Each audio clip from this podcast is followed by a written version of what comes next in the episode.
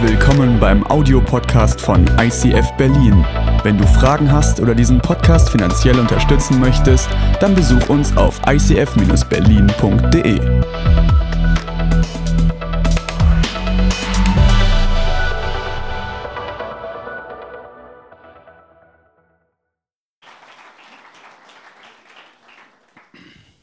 Also erstmal vielen Dank an Lena, die hat mich heute schon äh, sehr professionell durch zwei Gottesdienste gemanagt und ähm, das hat mir natürlich meine Arbeit hier oben unwahrscheinlich erleichtert.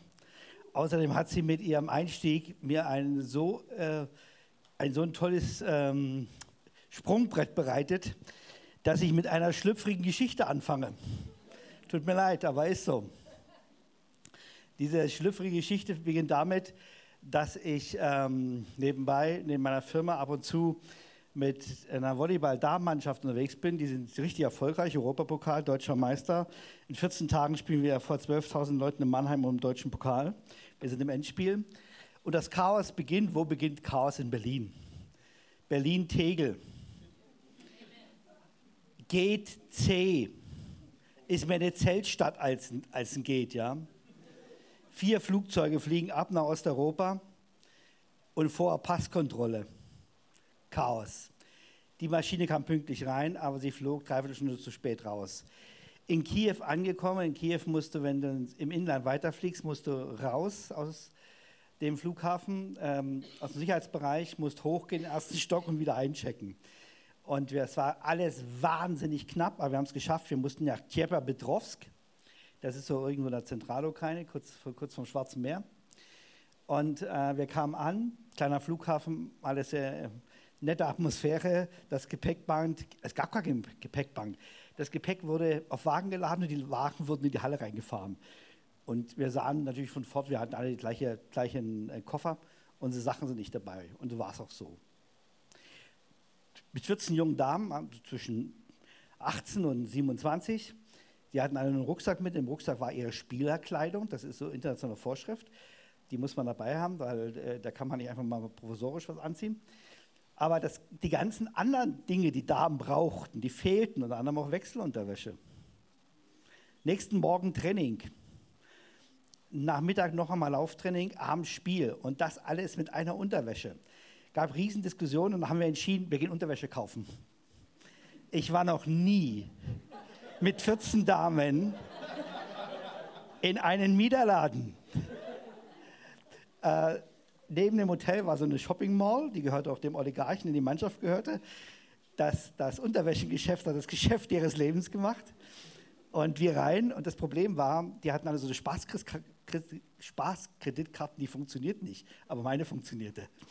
Also stand ich an der Kasse und alle Damen kamen an, legten ihre ausgewählte Unterwäsche auf den Tisch. Und ich war, war verlegen in die Decke geschaut und war, äh, äh, es war spannend. Aber sie waren glücklich, sie hatten neue Unterwäsche. Dann mussten sie zum Training fahren. Ich bin im Hotel geblieben. Auf einmal kriegte ich ein SMS. Hallo Christian, uns geht's prächtig. Es folgt ein Foto. Aber wir haben nämlich jeder Spielerin noch ein Trikot gekauft. Es war ein Foto im, im Trikot. Und wie sie quasi äh, gerade trainiert haben, sagen, es macht richtig Spaß, wir fühlen uns gut. Und dann dachte ich abends an der Sporthalle, die gegnerischen Fans waren da, übrigens hatten die eine, War die hatten eine Fangruppe von jungen Männern, die saßen auf dem Rang. Wenn die Worship machen würden, da würde, da würde die Halle ballern. Die haben, die haben Theater gemacht. Und die haben ihre Mannschaft empfangen vor der Halle mit Fackeln in der Hand und haben sie richtig hochgeputscht.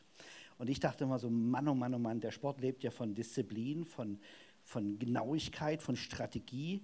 Du musst also nicht nur körperlich, sondern auch wirklich im Kopf fit sein, damit es funktioniert. Ich dachte, das wird das nach dem Tag mit dem ganzen Chaos. Und schaffen die das, die Spannung zu halten. Aber die waren so motiviert. Die waren so motiviert. Die sind auf das Feld gegangen und da gab es vorher große Pressestimmen. Deutsche Meister kommen, Europapokal schon mal gewonnen, wir klatschen die weg und wie das so ist, wie man so eine Halle aufmotzt. Umgekehrt. Dieser erste Sechser, der auf dem Feld war, der hat erst einmal gleich 15-2 geführt. Die, die haben die andere Mannschaft aus der Halle gefegt. Frische Miederwäsche kann was bewirken. kann was bewirken. Nun rede ich heute nicht über, die, über die, den Wert von Unterwäsche, sondern ich habe euch als Zusammenfassung des Glaubens, äh, der Glaubenspredigt eine Predigt mitgebracht und einsteigen möchte ich mit dem Bibeltext, den will ich lesen, ne? weil der also ziemlich gut die letzten vier Predigten zusammenfasst. Da heißt es, er stammt aus Johannes 4, auf seinem Weg durch Galiläa kam Jesus auch wieder nach Kana, wo er Wasser in Wein verwandelt hatte. In Kapernaum lebte damals ein königlicher Beamter, dessen Sohn sehr krank war. Als dieser Mann hörte, dass Jesus aus Judäa nach Galiläa zurückgekehrt war, ging er zu ihm und flehte, komm schnell in mein Haus und heile meinen Sohn, er liegt im Sterben. Wenn ihr nicht Zeichen und Wunder zu sehen bekommt, glaubt ihr nie, sagte Jesus zu ihm. Der Beamte bat ihn, Herr, komm bitte mit, bevor mein Kind stirbt. Du kannst beruhigt nach Hause gehen, erwiderte Jesus, dein Sohn ist gesund. Der Mann vertraute auf das, was Jesus ihm gesagt hatte und ging nach Hause. Noch während er unterwegs war, kamen ihm einige seiner Diener entgegen. Dein Kind ist gesund, riefen sie.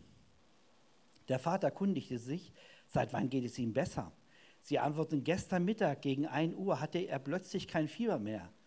Der wurde dem Vater klar, dass Jesus genau zu dieser Stunde gesagt hatte, dein Sohn ist gesund. Seitdem glaubte dieser Mann mit allen, die in seinem Haus lebten, an Jesus. Das war das zweite Wunder, das Jesus in Galiläa vollbrachte, nachdem er aus Judäa zurückgekehrt war. Also eine Geschichte, wie es eigentlich äh, ganz viel in der Bibel gibt. Ein Mensch in Not kommt zu Jesus, Jesus hilft ihm und am, alles, am Ende ist alles okay. Das ist oft so bei den Geschichten. Diese Geschichten haben ja eine Bedeutung. Und die Geschichte gleicht ja ungefähr auch der Geschichte von der Jahreslosung, wo dieser Mann kommt, weil sein Diener krank ist und Jesus um Hilfe bittet und wo Jesus ihn auch herausfordert, über seinen Glauben nachzudenken und wo er diesen berühmten Satz sagt, ähm, ich glaube, hilf meinen Unglauben. Und deswegen reden viele Kirchen am Anfang des Jahres über Glauben. Ich habe festgestellt, dass wir ein bisschen verändert über Glauben reden. Und bei den vielen Predigten, die ich gehört habe, habe ich gemerkt, in vielen Predigten schleicht sich irgendetwas Neues ein, was man früher nicht mit Glauben verbunden hat. Wir reden viel über mehr Glauben, besser Glauben, mutiger Glauben. Und so ganz unbemerkt, scheinbar unbemerkt, schleicht sich zu dem Wort das Glauben Leistung. Auf einmal geht Leistung und Glaube eine Verbindung ein. Und es entsteht der Eindruck, wenn man manchen Predigten zuhört, wenn wir nur genug Glauben leisten würden, dann würde es funktionieren. Aber es funktioniert nicht. Dieser königliche Beamte, der war, wie man heute so schon sagt, ein Typ aus der Mittelschicht. Gutes Einkommen, gesicherte Verhältnisse, soziale Strukturen in Ordnung. Die Annehmlichkeiten des Lebens konnte er sich äh, gestalten, indem er Diener hatte. Alles, was ihm nicht passt an Arbeit, konnte er delegieren. Er war ein Mensch, wie es viele heutzutage in der Wohlstandsgesellschaft gibt. Er lebte auf der besseren Seite. Und alles, was er sich durch seine Arbeit leisten konnte, das hat er sich geleistet. Das ist so ein typischer Mensch, der materiell ein absolut sorgenfreies Leben führte. Sein Monatsgehalt war nicht am 20. leer, sondern sein Monatsgehalt reichte in der Regel für drei Monate. Er hatte Überfluss. Und dann passiert in seinem Leben etwas, wo, seine ganz, wo man mit seinem ganzen Latein am Ende ist, wo in sein Wohlstand, alles, was er hat, alle seine Freunde, allen sein Besitz, alle Beziehungen, die er hatte, bis hinauf zum König, an die oberste Stelle der, der damaligen Macht, haben ihm nicht geholfen. Sein Sohn wurde krank. Wir wissen nicht, ob schleichend. Wir wissen nicht, ob plötzlich. Aber auf jeden Fall wurde er so krank, dass es lebensbedrohlich wurde. Und auf einmal war das alles, was er hatte, nichts mehr wert. Und dieses eine Problem, was er hatte, wurde so stark, dass es sein Leben existenziell bestimmte. Alles drehte sich um die Gesundheit seines Kindes. Wenn er früh aufstand, es ging nicht mehr darum, wie lege ich heute mein Geld an. Es ging nicht mehr darum, wo kann ich investieren. Es ging nicht mehr darum, wo kann ich noch mein Vermögen verbreitern. Wo kann ich im nächsten Urlaub hinfahren. Alles war unbedeutend. Es ging nur noch darum, wie wird mein Kind gesund. Das ist reales Leben. Das kann passieren. Wir wissen nicht, was passiert. Wir wissen nicht, welches Schicksal uns morgen ereignet.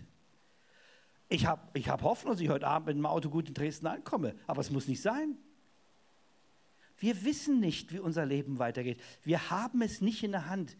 Und irgendetwas ist passiert. Auf jeden Fall war der Sohn des königlichen Beamten todkrank. Und dann trifft er eine erste Entscheidung. Die Predigt heißt er geteilter Glaube.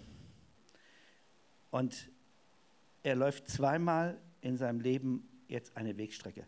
Zweimal. Ich habe in den ersten Predigten nur über diese beide, über die zweite Wegstrecke gepredigt. Heute predige ich zum Abschluss des Tages über beide Wegstrecken.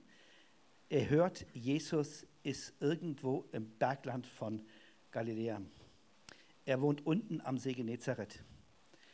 Und da entscheidet er sich, 35 Kilometer zu Fuß nach Kana zu gehen, weil er weiß, Gott könnte mir eventuell helfen. Am Anfang der Geschichte mit, der, mit dieser traurigen Familienrealität steht die Entscheidung eines Mannes, ich versuche es mit Jesus. Ich versuche es mit Jesus. Wie viele Geschichten im Leben beginnen damit, dass Menschen einfach sagen, an einer bestimmten herausforderungsvollen Situation, ich versuche es mit Jesus. So viel ist schiefgegangen. Oftmals habe ich es nicht in den Griff gekriegt. Ich habe alles versucht. Ich bin mit meinem Latein am Ende. Dann versuche ich es mal mit Gott. Und dann läufst du. Mit Gott das zu versuchen heißt, du machst dich auf den Weg. Du machst dich auf den Weg. 35 Kilometer. Er lässt seinen Sohn zurück, weil ob er da ist oder nicht da ist, es macht keinen Sinn. Er kann den Verlauf dieser Krankheit nicht beeinflussen. Er kann ihn vielleicht in der Not die Hand halten. Er kann ihn vielleicht noch im sterbenden Moment irgendwie Trost geben. Aber er kann es nicht verhindern, was passiert. Er merkt, es ist ein Schicksal. Das habe ich nicht in der Hand. Der Verlauf der Geschichte, ich kann ihn nicht bestimmen. Ich versuche es mit Gott. Zackhaft. 35 Kilometer. Raus aus dieser wunderschönen Stadt Kapernaum am See Genezareth. Durchs hügelige Land von Galiläa über einen Gebirgszug hoch nach Kanaan. 35 Kilometer beschwerliche Reise. Schritt für Schritt. Und immer mit dieser bangen Hoffnung Je weiter er sich von zu Hause entfernt, sehe ich meinen Sohn noch mal leben wieder? Wird es überhaupt gelingen? Was tue ich überhaupt? Nur weil es mir jemand geraten hat, versuch es mit Jesus. Was ist, wenn es schief geht? Es ist egal, ob es schief geht. Ich habe wenigstens noch das Letzte gehofft und das Letzte versucht. Wie viel Hoffnung in diesem Mann sein muss. 35 Kilometer, Schritt für Schritt, ohne Sicherheiten. Sagen, ich wage Glauben. Ich wage Glauben. Vielleicht hilft Gott. Ich kenne viele Menschen, die sind so gestartet. Und ich kenne viele Lebenssituationen von mir, wo ich merke, es entkleidet mir was. Dass ich gesagt habe, ich entscheide mich, diese Herausforderung mit Gott anzunehmen und dann muss ich 35 Kilometer laufen. Es wäre mir viel lieber, ich sage, ich entscheide mich für Gott, ich spreche ein Gebet, baff macht es und es knallt und es geschieht ein Wunder und alles okay. Das ist der Traum, den wir haben. Und das ist die Vorstellung, wie Glauben eigentlich funktionieren muss. Ich sage Gott, ich glaube und Gott sagt super und als Belohnung, batsch, kriegst du sofort äh, wie in der Schule ein Bienchen. Und es gibt doch Christen, die leben so. Die denken, in bestimmten Situationen, ich komme zu Gott, ich mache was gut und Gott sagt hier, Bienchen Nummer eins. und irgendwann ist mein Glaubensheft gefüllt. Aber so ist Gott nicht. So ist Gott nicht. Kannst du dir vorstellen, du gehst 35 Kilometer mit dieser Hoffnung und du kommst zu Jesus. Und wenn ein Mensch, der in Not ist, wenn ein Mensch in Bedürftigkeit kommt, die ist immer peinlich. Das gibt manchmal so eine Situation von Fremdschämen. Der drängelt sich einfach dazwischen. Jesus spricht vielleicht mit irgendwelchen Leuten gerade, vielleicht ist er in irgendeiner hochgradigen äh, Diskussion mit den Pharisäern, vielleicht hilft er gerade anderen und da kommt jemand, der ist bedürftig und bedürftige Menschen haben einfach das Wesen, sie drängen sich in den Mittelpunkt und sagen, Jesus, lass alles stehen und liegen. Das ist uninteressant, was du hier machst. Es gibt eine Interessenlage, das ist die wichtigste und die ist meine. Pack deine Sachen, komm, wir gehen nach Kapernaum. Du musst meinem Sohn helfen. Der stirbt. Bedürftigkeit hat immer so was Aufdrängendes. Deswegen lassen sich auch Menschen so oft nicht helfen. Deswegen kommen manche, manche Menschen noch wirklich erst, wenn es eigentlich schon zu spät ist. Deswegen versuchen Menschen sich immer selber zu helfen, weil wir eine Gesellschaft sind, in der Bedürftigkeit eigentlich eine Schande ist. Und weil wir eine Gesellschaft sind, die Siege lieben. Und wenn wir manchmal auch eine Kirche sind, wo wir am liebsten die Sieger auf der Bühne präsentieren, Leute, die sagen, wir sind stark, wir haben es geschafft, wir haben die Wunder erlebt, bei uns ist alles Rotscher, mein Leben verläuft glatt, vertraue Gott und dir geht's gut. Wir lieben die Siegertypen. Und manchmal ist unser Evangelium von Jesus mehr weltlich, als wir es überhaupt denken. Weil Jesus die Verlierertypen liebt weil er gekommen ist für die Kranken, weil er gekommen ist für die Schwachen, weil er sich Zeit nimmt für die, die am Leben gescheitert sind oder die drohen zu scheitern. Aber warum nimmt er denn dann diesen Mann nicht in die Arme und sagt zu ihm, Mann, ich verstehe das so toll. Dir geht so dreckig. Toll, dass du zu mir kommst. Das Beste, was du machen konntest, dass du hierher gelaufen bist. Herzlichen Glückwunsch. Den ersten Prüfstein des Glaubens hast du geschafft, alles richtig gemacht. Bei mir bist du gut aufgehoben. Das erwartet der Mann. Das macht aber Jesus nicht. Der bürstet ihn ab. Da bist du auch so ein Wunderknabe? Bist du auch so ein Typ, der nur zu mir kommt, wenn er ein Wunder braucht? Der bürstet ihn einfach ab. Der weist ihn zurecht. Da kommt jemand in seiner Bedürftigkeit und er hat die Hoffnung, er ist an der richtigen Stelle und als erstes Batschen in Hauen von Schienbein. Also ich würde sagen, gut, okay, Jesus, Erfahrung Nummer eins reicht mir, das muss ich nicht das zweite Mal haben. Das tue ich mir nicht nochmal an, würden wir heute sagen. Aber die Not dieses Mannes ist so groß, da sagt Jesus, komm herab und hilf mir. Diese Antwort von Jesus der, sie ist abweisend. Man sollte schroffe Dinge nicht einfach äh, gutreden. Er weist ihn erstmal ab und zurecht. Aber mit diesem Zurechtweisen hilft er dem Mann zu überlegen, warum bin ich eigentlich hier? Ist es wirklich nur mein Ziel, dass Jesus für mich ein Feuermelder ist? Wie eine Feuerwehr, die kommt, wenn es brennt? Ist Gott für mich wirklich nur sowas wie eine Notapotheke, wo ich hingehe und Medikament kriege, wenn es mir ganz dreckig geht, dass es mir besser geht? Wer ist eigentlich Gott für mich? Ist er der, der mir immer aus der Patsche helfen muss? Ist Gott nur dazu da, um meine Sehnsüchte zu erfüllen? Ist Gott ein Gott, der zu funktionieren hat, damit mein Leben gelingt? Ist er nur in den Sonnentagen auf meiner Seite? Kommt es nur darauf an, diesem Gott gehorsam zu sein und das zu tun, was er will? Und dann funktioniert das Leben irgendwie? Indem Jesus ihn diese Frage stellt, hinterfragt er seinen Glauben. Mann, was willst du eigentlich? Willst du Hilfe oder willst du mich? Und die Antwort dieses Mannes, getrieben durch seine Not, ist einfach, komm, Jesus, komm. Und dann sagt Jesus zu ihm, okay, geh nach Hause, dein Sohn lebt. Für alle, die kein, nicht unter Kurzzeitgedächtnisverlust leiden, denen fällt jetzt was auf. Augenblick mal, äh, die, der Mann wollte was anderes, oder? Der Mann hat doch gesagt, komm mit, lass alle stehen und liegen. pack deine Sachen und komm mit. Und Jesus sagt, okay, geh wieder zurück, 35 Kilometer zurück. Dein Kind lebt. Damals eine Katastrophe. Heute hat ja Diener. Heute würde ich sagen, okay, nehme mein Handy zur Hand, schicke meine Nachricht nach Hause, hallo, macht mal ein Selfie von meinem Sohn. Jesus sagt dem, es geht gut, schickt es mir mal. Sekunden später hast du das, würdest du Jesus gehen, guck mal an, hier, hast du ein Selfie von meinem Sohn, der hustet gerade, nichts mit, besser geht's ihm. Willst du mich hier verarschen? Willst du mich loswerden? Ist das deine Form, mich abzuweisen? So zu tun, als ob es funktioniert? Ich gehe zurück und stelle fest, mein Sohn ist krank, vielleicht sogar schon tot. Ist das die gute Art, mich loszuwerden, weil du mir nicht helfen kannst? Bist du zu feige, mir das zu sagen, du kannst mir nicht helfen? Eine Möglichkeit. Eine andere Möglichkeit zu sagen, okay, Jesus, so einfach geht es nicht. Okay, ich habe einen guten Diener, der ist sowieso besser zu Fuß wie ich, jag den zurück nach, nach Kapernaum. Du gehst jetzt nach Hause, guckst nach, ob es meinem Sohn besser geht. Wenn du angekommen bist und es geht besser, schickst du den, der am ausgeruhtesten, wieder zu mir.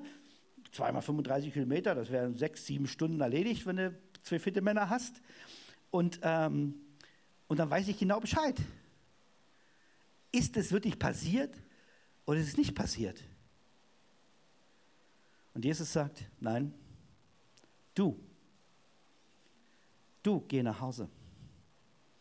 Lauf die 35 Kilometer zurück. Die 35 Kilometer, die du zu mir gelaufen bist mit dem Bangen und dem Hoffen. Die gehst du zurück mit demselben Bangen und Hoffen. Trägt dieser Glaube oder trägt er nicht? 35 Kilometer Rückwasch.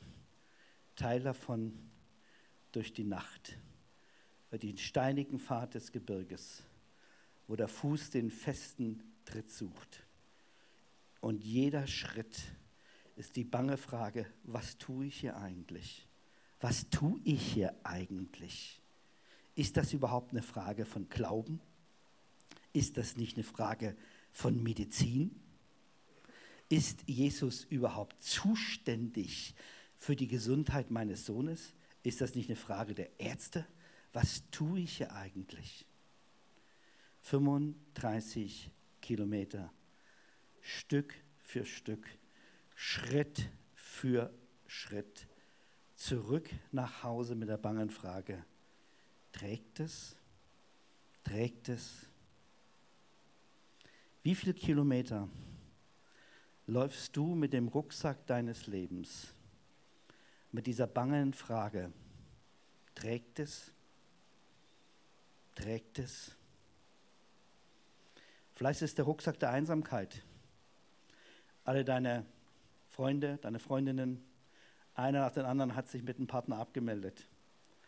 Und von der ganzen Clique bist du zurückgeblieben. Warum auch immer. Du fragst dich immer als Mädchen, sind die Kerle kurzsichtig oder was? Dass sie dich nicht entdeckt haben? Und du merkst, wie diese Einsamkeit wehtut. Und wenn du sonntags vielleicht in die Kirche gehst und du siehst die Pärchenecke stehen, denkst du, übersieht mich Gott? Gibt es da keinen Menschen, der für mich da ist? Oder du schaust in den Spiegel und denkst, oh oh, das bin ich ich. Das bin ich ich. Du bist unzufrieden mit deinem Erscheinungsbild. Und du bist unzufrieden mit deiner Fitness. Und du bist unzufrieden damit, dass es dir nicht gelingt, bestimmte Probleme in den Griff zu kriegen. Und dass du jeden Abend mit einer, mit einer Tüte Chips auf, dem, auf der Couch haust, das sieht man dir einfach an, weil du die Chips auf der Hüfte mitträgst. Oder du bist jemand in der Schule. Du bist immer der Letzte, der die Arbeit abgibt. Und wenn sie zurückkommt, bist du einer der Ersten. Und die Hälfte der Zahlen ist immer rot. Und sie, warum begreife ich Mathe nicht? Warum geht das in meinen Kopf nicht rein? Und es bestimmt dein Selbstwert und denkst, du schaffst es nicht. Und weil du es nicht schaffst, dann bist du auch nichts. Oder vielleicht ist es mit Schreiben. Du sagst, ich habe das Wort schon 20 Mal geschrieben, ich schreibe es immer noch falsch. Und du fragst dich, warum musst du immer am Ende der Klasse stehen? Und wenn es im Sportunterricht an den Reck geht und andere nehmen schwungvoll an Aufschwung, dann schaffst du es gerade mal so mit den Fingerspitzen die, die Stange zu berühren. Und wenn du sie wirklich mal greifen kannst, dann rutscht du aus der Hand und liegst wieder unten. Und alle diese Erlebnisse sagen dir, du bist niemand.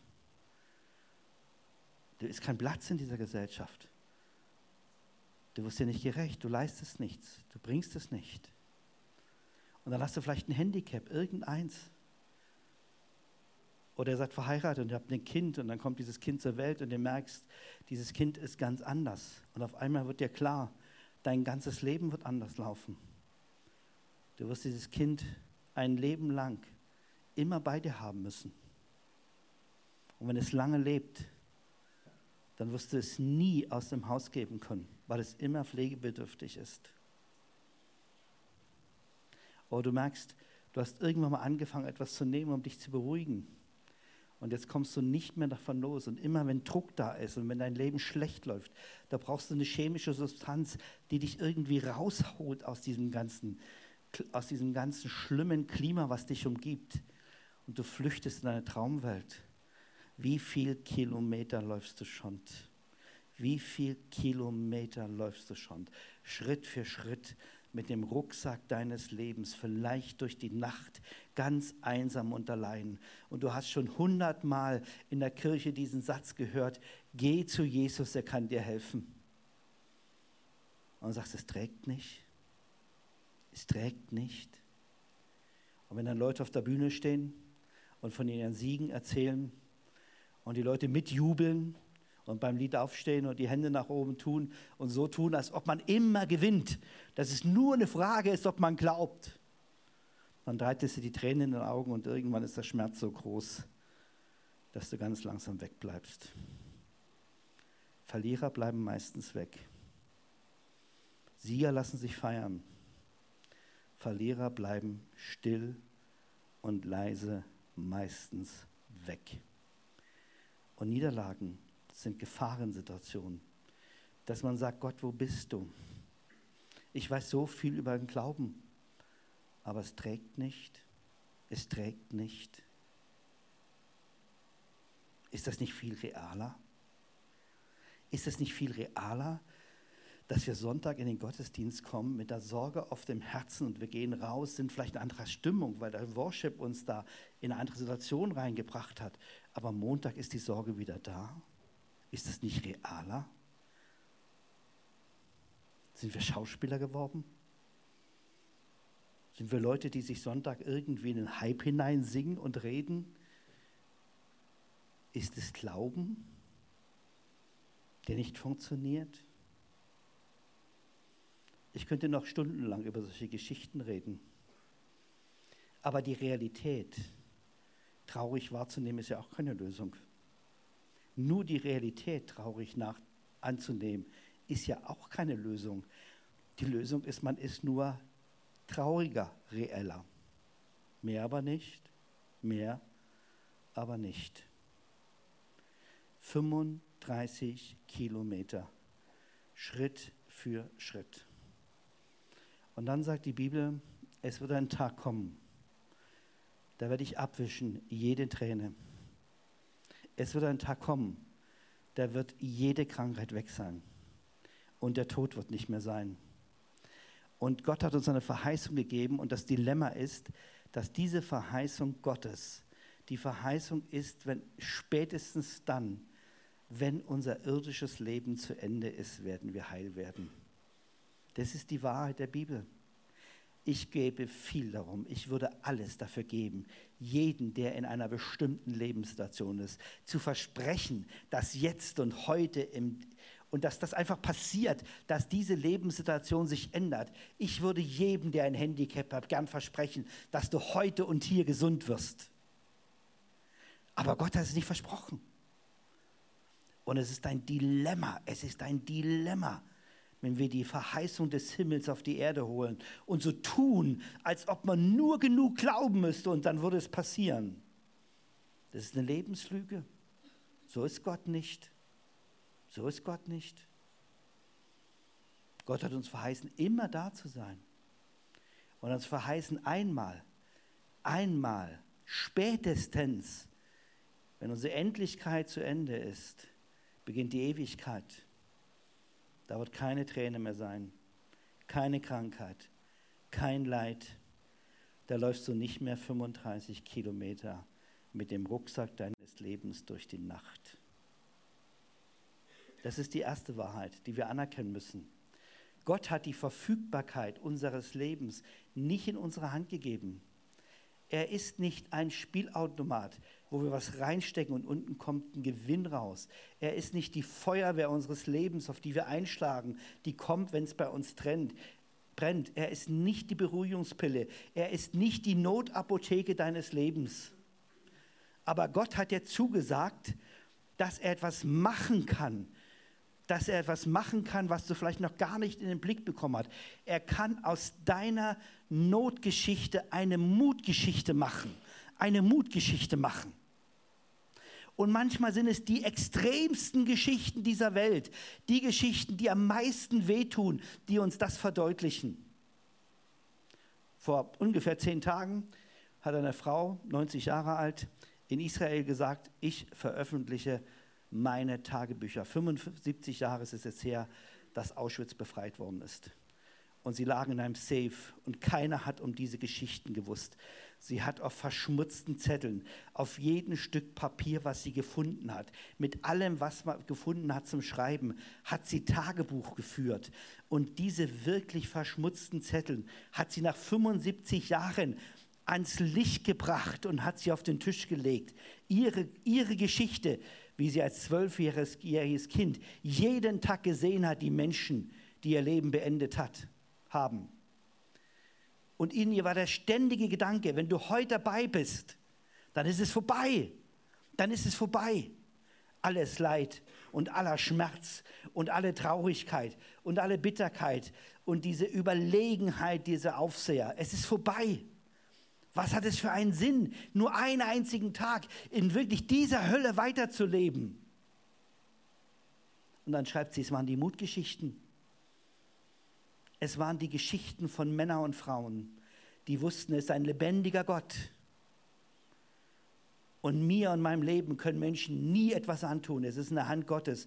Und wenn sie mich physisch vernichten, dann gehe ich zu diesem Gott. Sie glaubten damals ins Paradies dann gehe ich zu diesem Gott ins Paradies. Und deswegen sind in dieser grausamen Situation Einzelne, nicht alle, Einzelne, wenige, mutvoll in den Tod gegangen.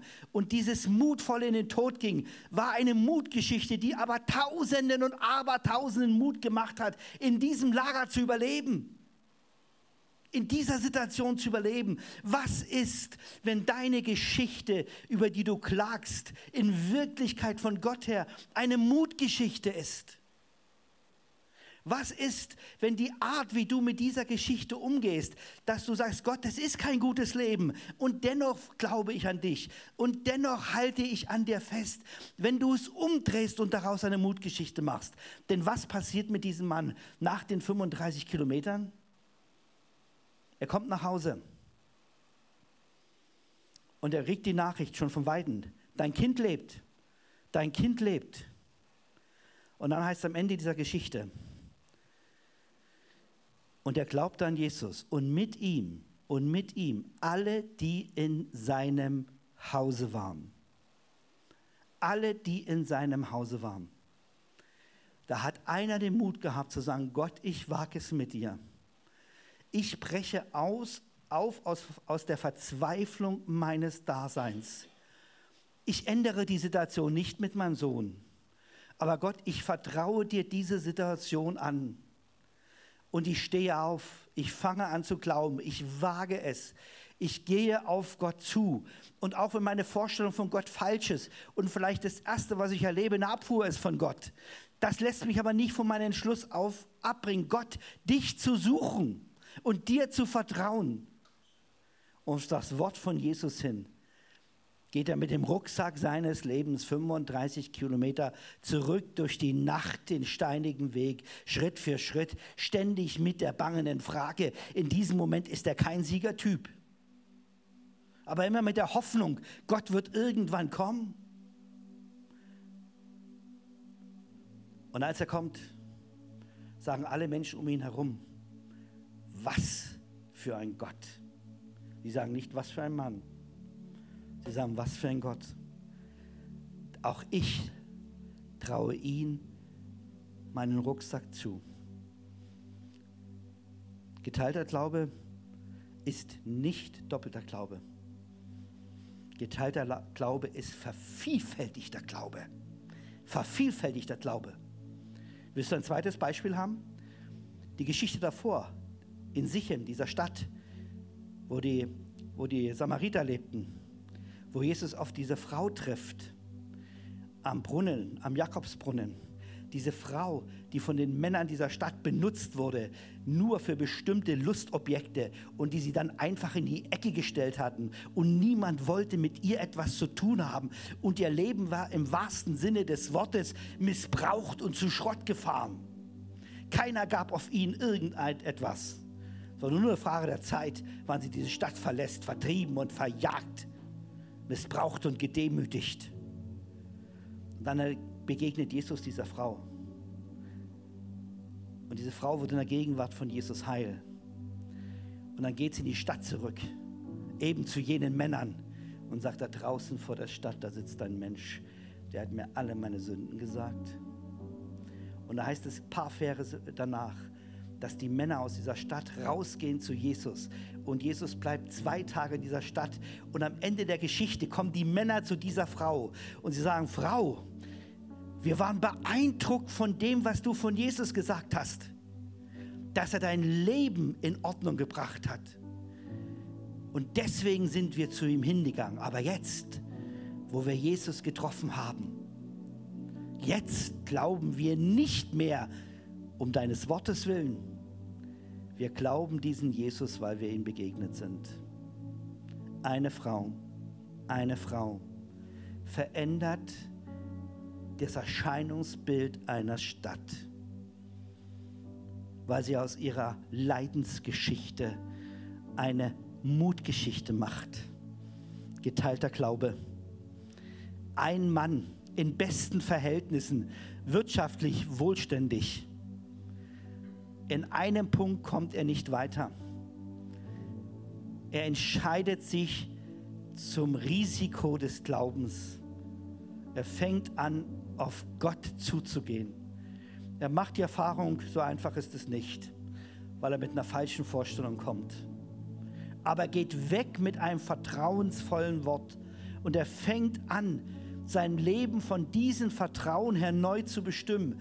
Er sagt mit diesem Wort im Herzen, dass ich mich auf dieses Wort Jesus verlassen kann, gehe ich dieselben 35 Kilometer nochmal den beschwerlichen Weg zurück mit dem Rucksack meines Lebens, mit allen Zweifeln, mit allem, was dagegen spricht. Aber niemand kann dieses Wort aus meinem Herzen reißen. Und er macht die Erfahrung, dass ein ganzes Haus zum Glauben kommt. Nein, geteilter Glauben ist nicht doppelter Glauben. Geteilter Glauben ist vervielfältigter Glauben. Vervielfältigter Glauben. Und hier geht es nicht darum, was wir leisten. Hier geht es nicht darum, wie wir uns als Sieger präsentieren. Hier geht es nicht darum, dass wir uns irgendwie eine bestimmte Stimmung hineinbringen, vielleicht für einen Sonntag und mit, mit mehr Energie und Motivation in den Alltag gehen und sagen, dieser Schwung hilft mir mindestens bis Mittwoch. Und ab Donnerstag habe ich die Hoffnung, am Sonntag kriege ich wieder einen Hieb mit und dann läuft es wieder. Nein, so ist es nicht. Äh, sie nehmen das Wort mit, sie nehmen es in ihr Herz auf und sagen, dieses Wort von Jesus, das mache ich zum Zentrum meines Lebens. Das mache ich zum Zentrum meines Lebens. Es braucht Momente, wo du mal zum Kreuz gehst es braucht Momente, wo du mal mit jemandem zusammen betest. Es braucht Momente, wo du mal in Seelsorger deine Situation ausschüttest. Das ist alles richtig. Aber verstehe, der Weg mit Gott ist ein ständig fortwährender Prozess. Und mein letzter Gedanke zu der Geschichte ist, vielleicht sagst du, tolle, tolle Information, das merke ich mir, wenn es mir mal schlecht geht. Mir geht es aber nicht schlecht, mir geht es gut. Mein Leben ist spitze zurzeit. Super Partnerschaft komme aus einer anständigen Familie. Irgendwie ist immer Geld in meinem Portemonnaie. Papa legt die Scheine rein. Ähm, alles gut. In der Schule, ich weiß nicht, woran es liegt, nach einer halben Stunde habe ich eigentlich alles begriffen. Der Lehrer könnte überwechseln zum nächsten Thema. Aber da gibt es ja noch so ein paar Typen, die brauchen ein bisschen länger. Vielleicht sagst du, mein Leben ist einfach super. Es läuft, es läuft. Weißt du, warum es läuft? Weißt du, warum es läuft? Weil Gott will, dass du einem Menschen hilfst, dass sein Leidensweg ein Mutmacherweg wird. Mann, es ist doch besten, wenn es läuft. Dann nimm dir doch Zeit und dann lauf ein Stück mit dem, wo es nicht läuft. Dann üb doch mit deinem Nachbarn, der länger braucht. Dann treff dich doch mit dem Typen, der da nicht auf das Reck hochkommt und der rennt jeden Tag eine halbe Stunde zusammen. Dann hol doch jemand ab und geh mit ihm zusammen zum Gottesdienst. Es gibt so viele Möglichkeiten, wo du dein Leben teilen kannst und wo du Teil einer anderen Geschichte wirst. Und wenn Gott gelegentlich in unserem Leben etwas gelingen lässt, dann deshalb, damit wir freien Kopf und freie Hände haben, denen zu helfen, die gerade mit der Last ihres Lebens Schritt für Schritt 35 Kilometer durch die Nacht laufen. Teil doch deinen Glauben auf diese Art und Weise. Stütze jemand, der dabei ist zu fallen. Richte jemand auf, der gestolpert ist. Tröste jemanden und wische die Tränen ab, wenn er weint. Teil dein Glauben und werde so Teil des Reiches Gottes auf eine ganz andere Art und Weise. Denn ich sage dir heute ein Wort von Jesus als Verheißung. Jesus sagt, ich werde das Glas Wasser, das Glas Wasser, was du einen meiner geringsten Brüder in dessen Not gereicht hast, nicht vergessen. Das ist ein starkes Wort. Jesus sagt, ich werde das Glas Wasser, was du jemand reißt, der in tiefer Not ist, nicht vergessen, weil du teilst Glauben. Und Glauben vervielfältigt sich. Gleich wie du heute sitzt, wir feiern uns gleich Abendmahl. Gleich wie du heute sitzt. Wenn du in einer Lebenssituation bist, wo alles läuft, super. Es ist toll, dass es so ist. Und es gibt Lebensabschnitte. Es ist toll, dass es Lebensabschnitte gibt, wo alles läuft. Dann teil dein Glauben. Dann nimm das, was du hast, sei großzügig und teile es mit anderen Menschen. Und besonders mit denen, die von dieser Gesellschaft abgehangen werden. Besonders von denen in der Kirche, die einfach nicht mitkommen. Wo du merkst, die brauchen einen Schwung, die brauchen Hilfe. Klopf ihn nicht auf die Schulter nur und sagt, wird schon werden. Wird schon werden. Geht schon. Bin auch durchgekommen. Hak ihn unter. Lauf ein Stück des Weges durch die Nacht mit ihm gemeinsam. Lauf ein Stück des Weges durch die Nacht mit ihm gemeinsam. Bedürftigkeit sollte nicht Scham hervorrufen. Und wenn du in einer Situation bist, wo du merkst, du bist bedürftig, dann teil dich mit. Eine Kirche ist füreinander da. Wir helfen uns einander zu glauben. Wir teilen Glauben. Und dieses Beispiel wird Glauben vervielfältigen. Denn eine Welt ist darauf aus, dass das, was wir haben, nur alleine uns dient. Und dass wir es immer mehr vermehren. Wir vermehren nicht, indem wir besitzen. Wir vermehren, indem wir teilen, indem wir austeilen. Glaube, den du weitergibst. Glaube, der sich teilt, vervielfältigt sich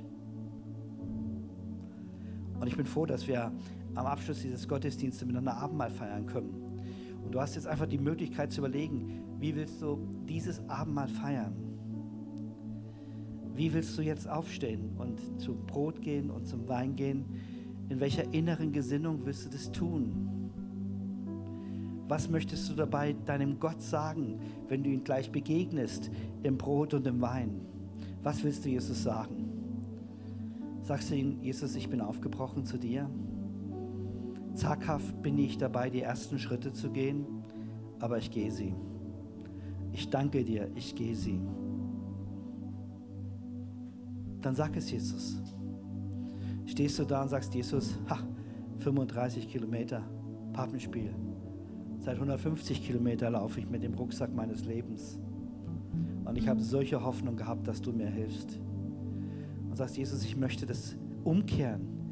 Ich möchte, dass meine Geschichte eine Mutgeschichte wird. Es ist nicht mehr relevant, ob du mir so hilfst, wie ich es erwarte. Ich möchte durch die Art, wie ich mit dieser Geschichte umgehe, will ich ein Zeugnis sein für andere Menschen, das Glaube trägt. Ich möchte dein, dich mit in meine Geschichte nehmen. Und das Entscheidende ist nicht mehr, ob sie sich bessert oder nicht verbessert.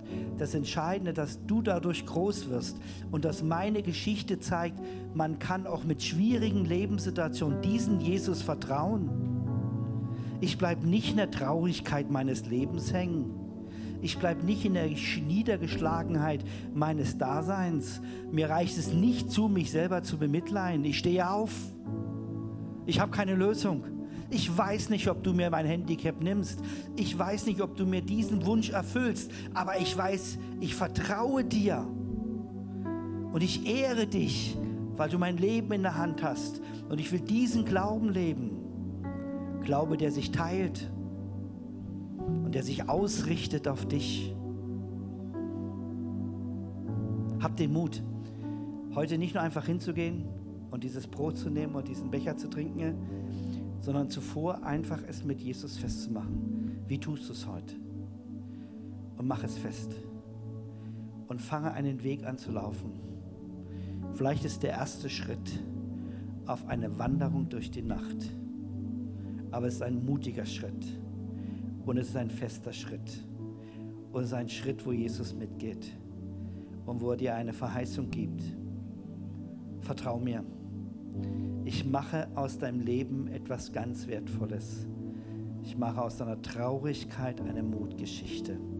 Wie diese Frau da in Auschwitz. Und irgendwann, und irgendwann, es hat ja auch seinen Grund, dass diese Geschichte gerade jetzt hochkommt. Irgendwann bekommen Menschen Mut, in der Not dieser Welt zu wissen, es trägt es trägt. An Jesus zu glauben, trägt. Die Hoffnung nie aufzugeben, trägt. Und wenn die Diesseitigkeit dieses Lebens vorbei ist, dann wird Gott abwischen jede Träne und jeden Schmerz. Und wir werden in Ewigkeit bei ihm sein. Und manchmal macht es Gott hier schon. Und manchmal macht es Gott im Jetzt, wie bei diesem königlichen Beamten aber wir haben es nicht in der Hand. Aber wir haben es in der Hand, diesen Gott zu vertrauen. Schritt für Schritt. Mutig voran. Mit diesem Herzen, was glaubt und vertraut. Mach eine Mutgeschichte aus deinem Leben. Mach eine Mutgeschichte aus deinem Leben. Jesus, ich danke dir, dass du diesen Mann empfangen hast, auch wenn du es anders empfangen hast, als er sich vorgestellt hat, auch wenn du ihn erstmal korrigieren musstest, weil seine Vorstellungen, wie du bist, so vollkommen verkehrt waren. Und ich danke dir, dass du diesem Mann eine, ein Wort der Hoffnung gegeben hast und dass dieser Mann eine Mutgeschichte für uns ist, weil er uns zeigt, was es bedeutet, mit dieser Hoffnung im Herzen 35 Kilometer zurückzugehen durch die Nacht, immer mit der Gewissheit, dein Wort, dein Wort zählt.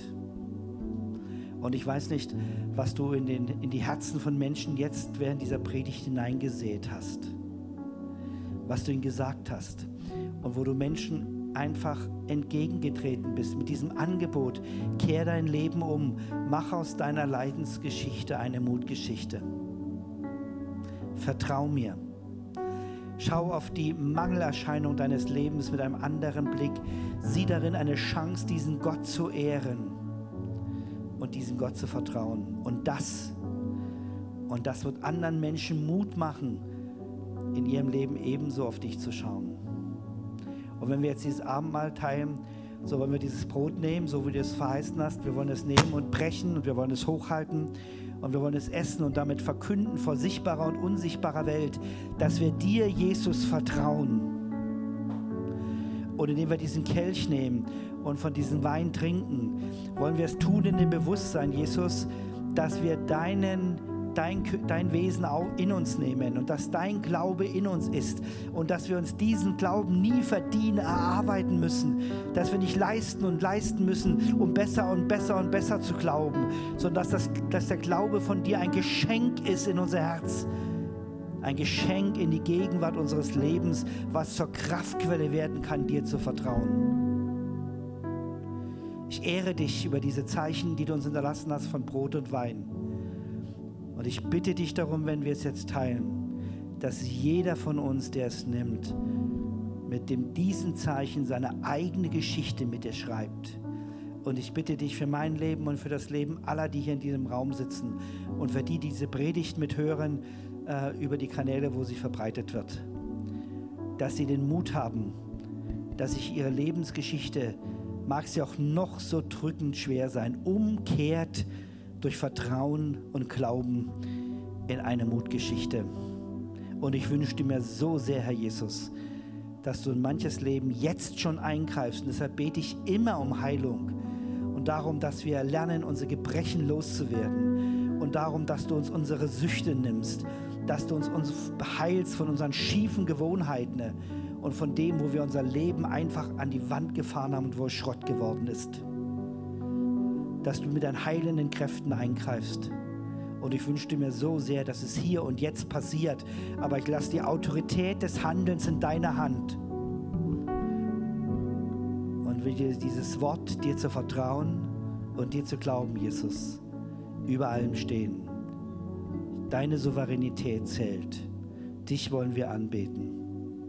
Segne uns in dem, was wir jetzt tun und in unserem Herzen entscheiden. Amen.